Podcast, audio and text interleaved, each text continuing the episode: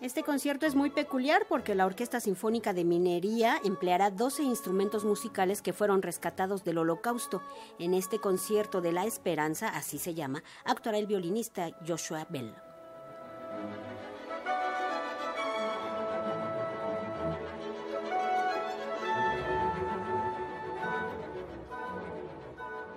Una docena de instrumentos musicales rescatados durante el Holocausto serán utilizados en el concierto Instrumentos de la Esperanza, que ofrecerá el violinista Joshua Bell, uno de los mejores del mundo, junto a la Orquesta Sinfónica de Minería. Será el 12 de junio cuando el concierto se desarrolle con la dirección de Carlos Miguel Prieto en la sala Nezahualcóyotl del Centro Cultural Universitario una recuperación de instrumentos que estuvieron en campos de concentración. Es una cosa impresionante que mi padre tocó uno de estos instrumentos, que es un violonchelo, que tengo entendido que puede que sea el mismo instrumento que tendremos esta vez, no sé si incluye un cello, pero ese cello suena muy bien. Algunos otros instrumentos son instrumentos que son más difíciles que suenen bien, porque un fagot antiguo no suena bien, etcétera.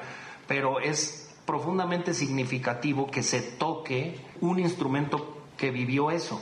El concierto Instrumentos de la Esperanza tiene en su programa obras como la Sinfonía número 4 en La Mayor, conocida como la Italiana, de Mendelssohn, así como el concierto para violín de Tchaikovsky, uno de los más populares y de los más difíciles para ese instrumento y que su autor compuso en Suiza, donde fue a recuperarse de una depresión surgida por su infortunado matrimonio. Una obra que será interpretada por el estadounidense Joshua Bell, uno de los mejores violinistas del mundo.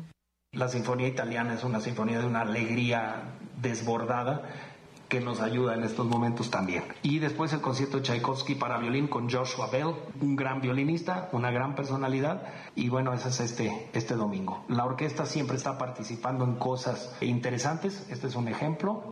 El programa también contempla la interpretación de la suite Mosaica de Remigio Reyes, donde también se usará la media docena de instrumentos rescatados del Holocausto y es de Remigio Reyes, una suite mosaica. Es un arreglo de Remigio Reyes sobre temas tradicionales judíos e interpretados con los instrumentos relacionados con el holocausto, propiedad de la Fundación Instrumentos de la Esperanza. Este esfuerzo se está haciendo en otras partes del mundo y es muy bonito. No solo un esfuerzo de memoria, sino de concientización y es muy bueno. Después la Sinfonía número 4, italiana de Mendelssohn Mendelssohn fue un compositor alemán judío, además gran tres o cuatro generaciones el Moses von Mendelssohn o Moses Mendelssohn, uno, un gran rabino y gran pensador.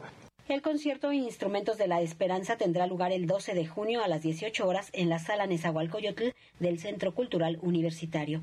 Para Radio Educación, Verónica Romero.